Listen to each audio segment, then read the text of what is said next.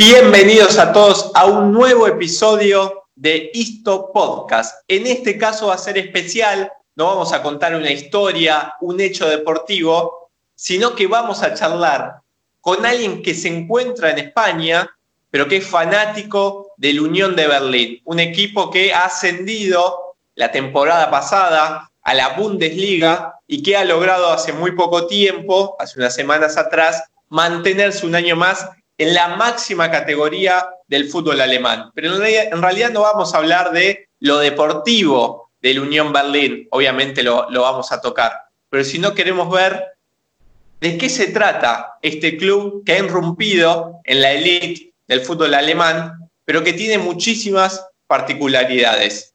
Del otro lado lo tenemos Alberto, desde España, que es fanático del Unión de Berlín. Primero vamos a darle la bienvenida y, antes que nada, muchísimas gracias por estos minutos en Istoporte. Hola, eh, muchas gracias a ti, la verdad es que es un placer y bueno, hemos hablado varias veces por Twitter y, eso, con muchas ganas de, de, poder contar un poquito de la Unión y de que mucha gente lo escuche. La primera pregunta es, ¿por qué sos hincha, como decimos acá, fanático de la Unión Berlín estando en España. Digamos, ¿cómo empezó ese amor con el Unión? Y de paso que vayas contando eh, esto que, sucede, la identidad del Unión Berlín, ¿qué es eso que te, que enamoró? Sí, pues bueno, yo en 2010 me fui a vivir a Berlín y no conocía nada del equipo, entonces supongo que como mucha gente fui primero al Olympia Stadium, allí vi varios partidos del Hertha y aunque el estadio es precioso, tiene muchísima historia, la verdad es que había algo que no me enganchaba con el equipo. Y un par de años después un amigo me dijo, oye, hay un equipo en segunda que tiene muchísimo ambiente, vamos allí un día. Y encima jugaban contra el San Pauli, que sí que lo conocía un poquito más. Y entonces fuimos a ver ese partido y ya en la previa se veía que había muchísimo ambiente y demás. Y luego en el partido fue increíble, las dos aficiones, encima fue un partidazo con muchos goles e incluso en el descanso me llamó la atención que pusieron eh, una canción de escape, un grupo español así de canción protesta y demás. Y la verdad es que me gustó mucho el ambiente, todo el mundo de pie, bebiendo cerveza. Y solo en un partido ya dije, este equipo es diferente. Y poco a poco ya fui conociendo más de ellos. Y al volver a España, ya más por tema personal que me volví, pues les estuve siguiendo y cuando subieron a Bundesliga, pues ya me decidí y dije, creo que más gente tiene que conocer un poquito tanto la historia como la actualidad del club. Y de ahí crear el Twitter. ¿Cuál es esa identidad del Unión Berlín? Si te tienen que decir, bueno, tienes que explicar qué es el Unión Berlín.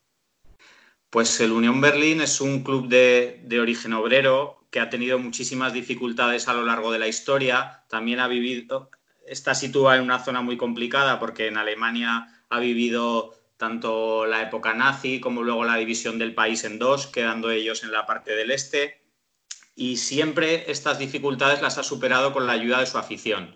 Entonces, la hermandad que hay entre el club y la hinchada es increíble, hasta el punto de que han donado sangre para poder ayudar al club, los propios aficionados han arreglado el estadio, eh, todas las navidades se reúnen para cantar villancicos juntos. Entonces creo que es un poco la esencia de lo que debería ser el fútbol y que últimamente veo que en general se está alejando, que es que al final el club, el protagonista principal del fútbol debería ser los aficionados y es un club que realmente lo demuestra día a día. Es un poco la contracara del club empresa. Digamos, Leipzig que, está, bueno, está, tiene una gran, un gran presente, pero bueno, que es muy resistido en Alemania, porque tiene ese perfil empresarial. Tal vez el Unión Berlín es una contracara de eso. Sí, además, claro, eh, eh, el RB Leipzig está situado en una ciudad que es de Alemania del Este, pero es un club que realmente no refleja la filosofía de todos los equipos de esa zona, todos los que jugaron en la RDA, que la mayoría están teniendo muchísimos problemas económicos y para ellos el único objetivo es sobrevivir. Se ha visto este año que ha descendido el Dinamo Dresden a tercera, que varios equipos del este que estaban en tercera también han bajado a Regional Liga. Entonces realmente lo que está haciendo el Unión es un milagro y por ello creo que la mayoría de aficionados de fútbol del este apoyan a la Unión y, consideran que el Leipzig no les representa. Quiero que, me cuentes un poco la, de, la historia de, la Unión. Bueno, algo que no marcamos, que sos el creador de la cuenta de Unión Berlín, eh, hmm. como en español, que si bien obvio no es, no, es, oficial, pero gracias a esa cuenta muchísima gente que, hablamos en español lo conocimos eh, en profundidad a la Unión Berlín. Me interesa eso, que cuentes un poco de, esa historia que tuvo el Unión Berlín, que se sigue manteniendo, por lo menos la idiosincrasia que tiene el club, eh, que, tiene un correlato con esos inicios. Sí, pues bueno, el club se fundó en 1906 por obreros de la zona de Obachonabaide, que en ese momento era todavía un pueblo que está en la zona este de lo que actualmente es el Gran Berlín.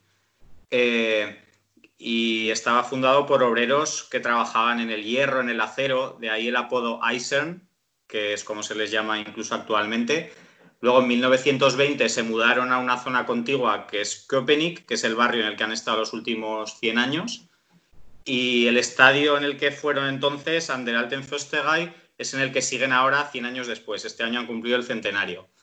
Eh, luego pasaron muchísimas dificultades tras la Segunda Guerra Mundial, el club estuvo a punto de desaparecer en varias ocasiones. Eh, por ejemplo, en 1950 eh, hubo una prohibición de que el equipo viajara al oeste y muchos jugadores acabaron yendo y fundaron un nuevo club en la otra parte de Berlín. Eh, y luego ya en 1966, un poco lo que era en la Alemania comunista, todos los clubes se refundaron y el Unión fue uno de ellos. Lo que pasa es que la mayoría pertenecían pues uno era el club de la policía, otro era el club de, los militares, de las empresas, y ellos eran unos de los pocos que eran realmente independientes.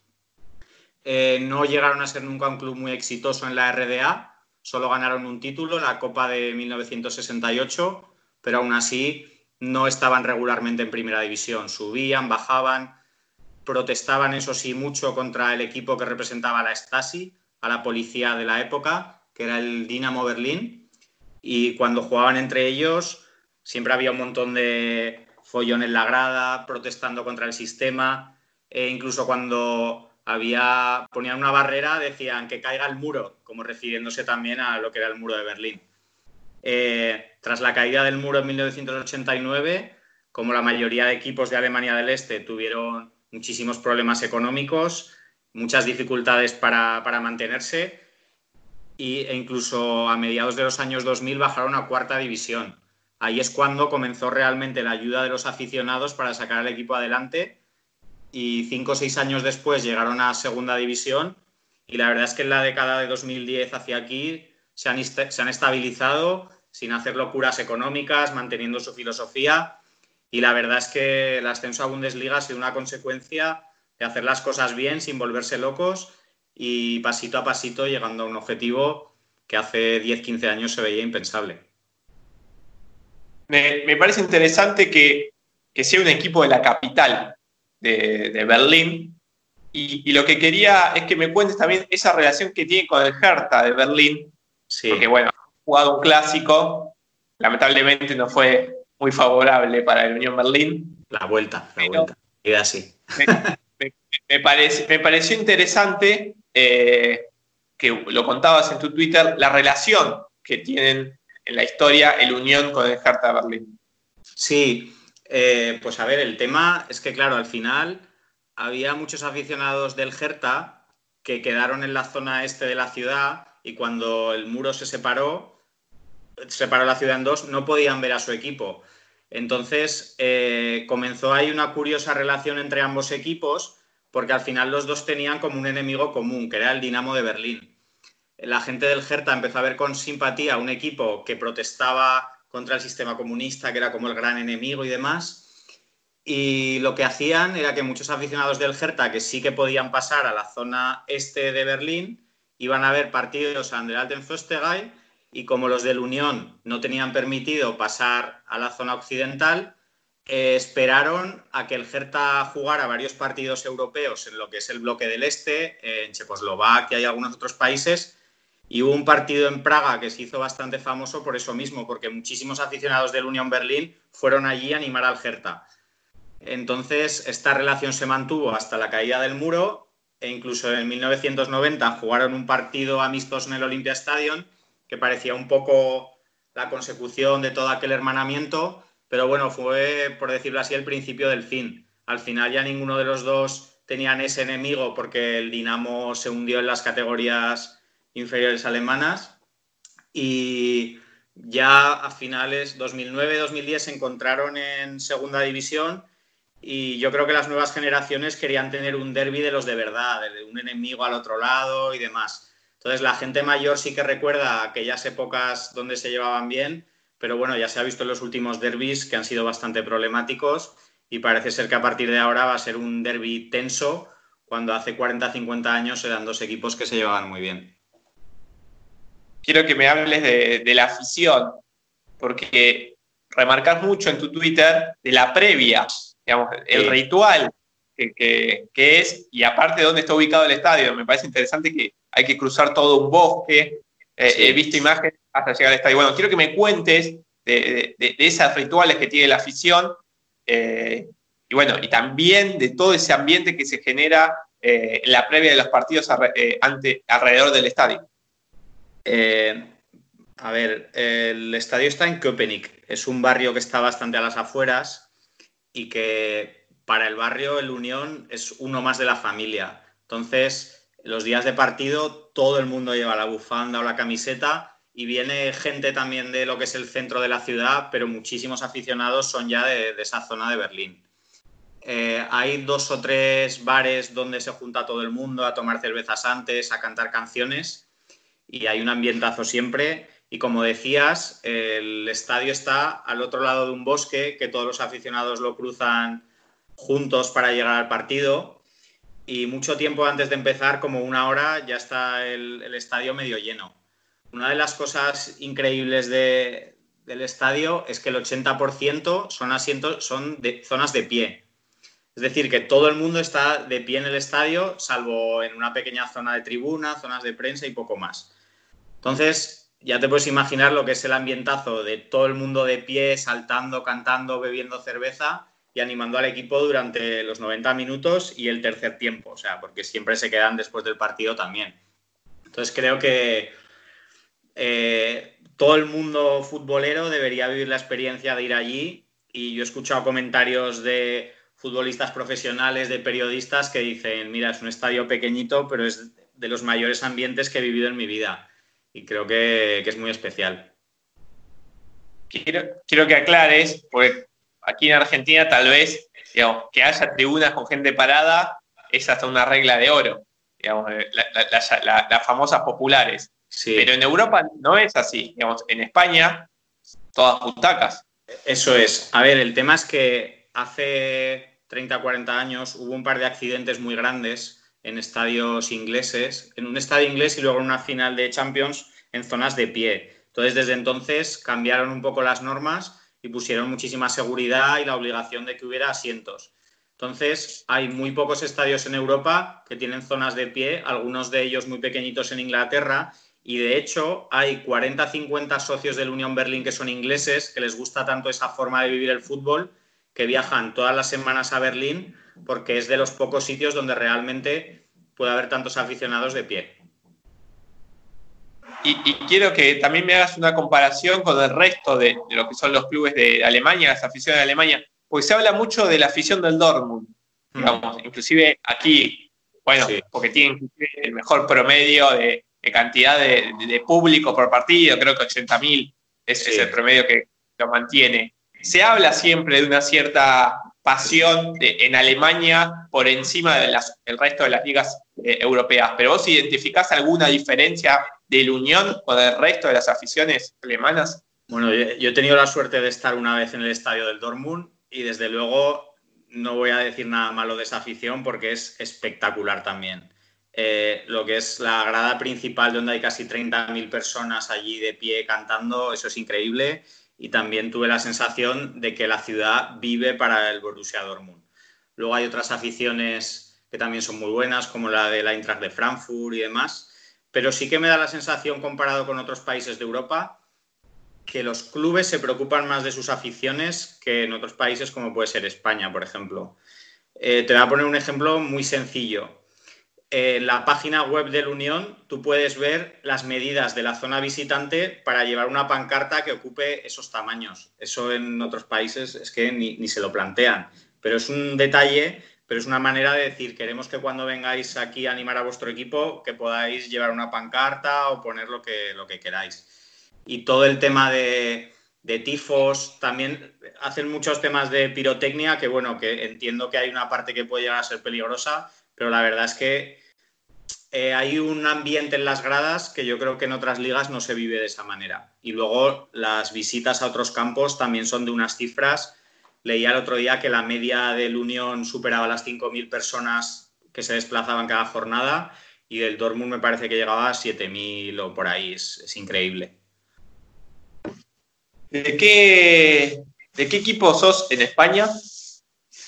Pues mira, eh, yo soy de Zaragoza y siempre me ha gustado el equipo de aquí. He ido a alguna final de Copa del Rey, he sido socio varios años, pero realmente yo siempre he sido del Barça. Lo que pasa es que, eh, bueno, lo he disfrutado mucho. Estuve incluso en una final de Champions en Berlín que ganaron a la Juventus y ha habido épocas donde realmente lo he vivido muchísimo. Pero desde que vendieron a Neymar, empezaron a hacer cosas raras con los fichajes, el equipo se le veía ya sin alma llevaba un par de años bastante desilusionado y viendo que el club se había convertido más en una empresa que, en un equipo deportivo. Y por eso creo que el Unión llegó a mi vida en un momento exacto donde estaba un poco desilusionado con el fútbol en general. Y si te soy honesto, desde que ha vuelto la Liga Española tras el parón, no he visto ni un solo partido del Barça entero. Cosa que antes, vamos, me organizaba la semana para estar siempre en casa cuando jugaba o quedar con amigos el día que había partido. Y de hecho ahora hago eso con el Unión y lo he dejado de hacer con el Barça. ¿Cómo, siguen los partidos? Eh, allí en España se transmite por, por, televisión, tienes que comprar algún pack, internet. No, pues eh, en lo que es el cable, por decirlo así, echan los partidos de los equipos grandes de Alemania. Entonces el Unión lo ves cuando juega contra el Bayern, contra el Dortmund o partidos así importantes. Eh, muchas veces me tengo que buscar la vida en internet, en algún canal de estos que hacen streaming. Incluso hubo una época que me recomendaron entrar en una casa de apuestas que se podían ver los partidos allí retransmitidos, pero bueno, me acabo dando algún problema. O sea que hay veces que no lo puedo ver y me tengo que buscar un poco la vida. No es tan sencillo que tengo la opción de ver todo sin problema. Bundesliga igual supongo que un poco más sencillo que cuando estaba en segunda división, ¿no? Eso es, sí, en segunda directamente era imposible. Bueno, también se podía buscar por internet y eso, pero, pero bueno, en Bundesliga al menos te aseguras que contra los cuatro o cinco grandes sí que lo van a echar en televisión y el resto pues hay que buscarse un poco la vida. ¿Qué te, llamó más la atención de lo que generaste con tu cuenta de Twitter? Eh, pues sobre todo la gente que he conocido. Eh, cuando fui a, este año he tenido la suerte de ir a ver un partido del Unión al estadio. De hecho, hablé con el club y, me invitaron ellos. Eh, y conocí en persona a tres o cuatro seguidores con los que había estado hablando por Twitter.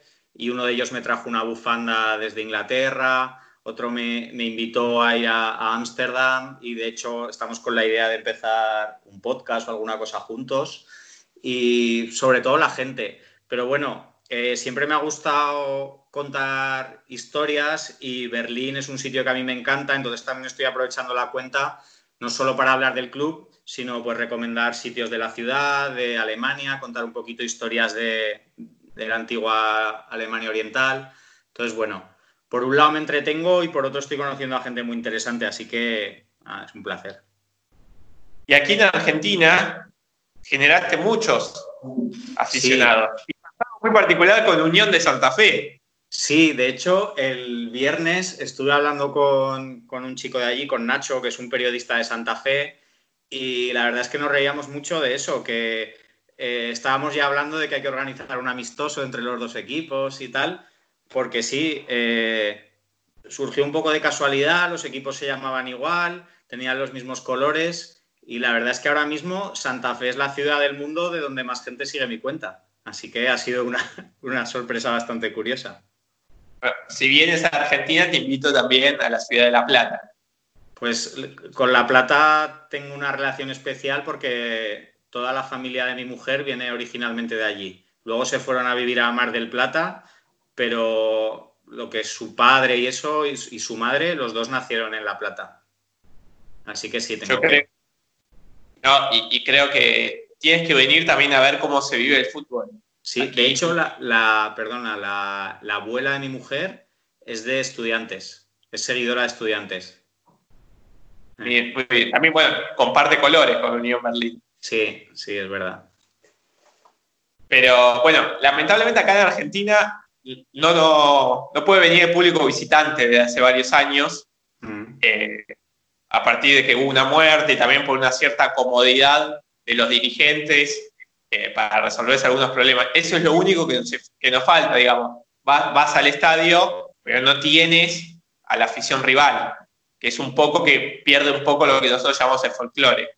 Pero creo que igualmente Argentina mantiene una manera y una pasión de vivir el fútbol que muchas veces eh, en Europa no, no se vive. Y acá muchas veces se critica a, España o se burla de España por la forma en que, en que vive el fútbol, pero siempre se destaca Alemania, por ejemplo. Y creo que ejemplos como el Unión Berlín eh, generan tanta simpatía también porque se ve reflejado el hincha argentino en, esa afición del Unión Berlín. Sí, estoy totalmente de acuerdo. Eh, una vez, bueno, la única vez que estaba en Argentina fue una pena porque fui cuando no había temporada y estuve en la bombonera, pero, pero sin partido. Y luego, por circunstancias de la vida que todavía nadie entiende, eh, tuve la suerte de poder ver la final de la Copa Libertadores en el Bernabéu. Y la verdad es que eso fue un ambiente increíble. Dije, bueno, esto es lo más cerca que voy a estar de, de un partidazo argentino en directo, aunque, aunque se jugara en España. Y sí, yo creo que sobre todo en los grandes campos de España, en el Camp Nou, en el Bernabéu, falta mucha pasión. La gente va allí a sentarse, a estar tranquilos y lo que se vive en otros sitios, como sobre todo en Alemania, no se parece en nada a, cómo se vive el fútbol en la mayoría de sitios de España, aún habiendo excepciones. ¿eh? Hay campos de España donde hay muchísimo ambiente. Estuve, por ejemplo, el año pasado en San Mamés y la verdad es que es otra cosa. Es, ahí sí que había mucho ambiente, por ejemplo. Bueno, y, la última, si quieres dejarle un mensaje a, argentinos, pero también nos escuchan a todo de Latinoamérica, invitándolos, ¿no? Primero que sigan tu cuenta de Twitter, nombrala bien, igual la vamos a dejar bien, y que bueno, que se sumen a ver la Bundesliga, pero que se sumen a ver el Unión Berlín en especial. Sí, bueno, mi cuenta es arroba fcunión barra baja es y la verdad es que la Bundesliga ha sido una pena que estos partidos que, ha estado solo como la única liga de Europa no hubiera público, porque es que es lo que realmente la hace diferente. Yo recomiendo a todo el mundo que la siga y sobre todo a la Unión, que el primer año, eh, pues bueno, con la ilusión y todo eso ha sido muy bonito y, y, quizás algo más sencillo de lo que parecía, pero ahora viene lo complicado que es asentarse en la primera división, pero aún así cada partido es una fiesta, eh, siempre ya sea como local o como visitante hay miles de aficionados animando, que sacan eh, pancartas. Eh, entonces creo que, es una experiencia única poder, bueno, poder verlo en televisión y así se puede vivir en directo, pues el que tenga la oportunidad de viajar a Alemania, que no se pierda un partido si tiene la opción. Y también decir que en Alemania hay, hay, fútbol y hay vida después del Bayern Múnich porque muchos tal vez se alejan un poco de la Bundesliga creyendo, bueno, es aburrido, siempre gana el Bayern Múnich. Pero hay un montón de cosas también para, para ver esa Bundesliga, como la Unión Berlín, y mucho para investigar, y, muchas historias también interesantes.